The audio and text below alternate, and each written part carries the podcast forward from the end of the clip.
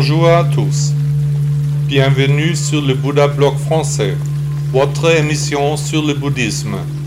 La méditation et l'aide à la vie. Il y a longtemps, j'étais un moine bouddhiste. Aujourd'hui, je diffuse la philosophie du grand maître sur Internet. Le texte est prononcé par un ordinateur. Amusez-vous bien avec l'épisode d'aujourd'hui. L'amour peut tuer. Même l'amour peut tuer, quand les choses dégénèrent, tout peut arriver. Au temple Shaolin Europe, près de Kaiserslautern, on m'a offert un aquarium, un petit spécimen, avec des plantes et un escargot pour seul habitant. Le bon esprit du temple élève des poissons d'ornement dans la cave du site, j'ai été séduit et on me l'a offert. On m'a dit expressément que l'aquarium ne convenait pas aux poissons, que je devais y installer des crevettes, mais je n'ai rien voulu entendre, je suis allé quelque temps plus tard dans un magasin, et j'ai acheté six petits poissons néons qui brillaient merveilleusement.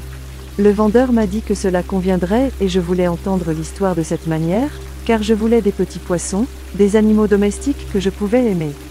Au bout d'un moment, je me suis rendu compte que le réservoir de poissons était trop petit, même pour les petits poissons, j'ai eu mauvaise conscience et j'ai décidé de retourner au temple pour trouver une solution.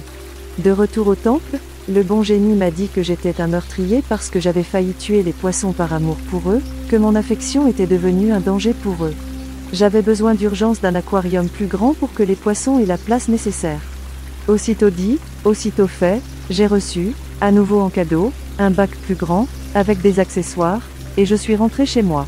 Là, j'ai déplacé les petits poissons, aucun n'a été perdu, j'étais finalement fier de moi.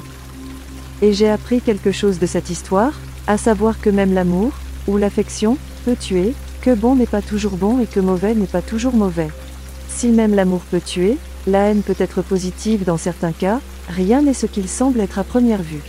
Le Bouddha historique avait raison, nous ne devrions pas porter de jugement, ni classer en bon ou mauvais, mais accepter les choses et les gens tels qu'ils viennent, c'est ainsi que cela doit être.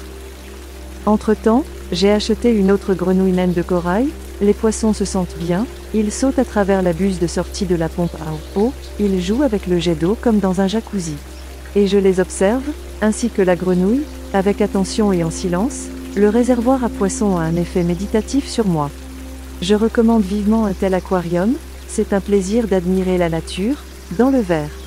Et j'ai aussi appris quelque chose, à savoir à mieux remettre en question mes sentiments.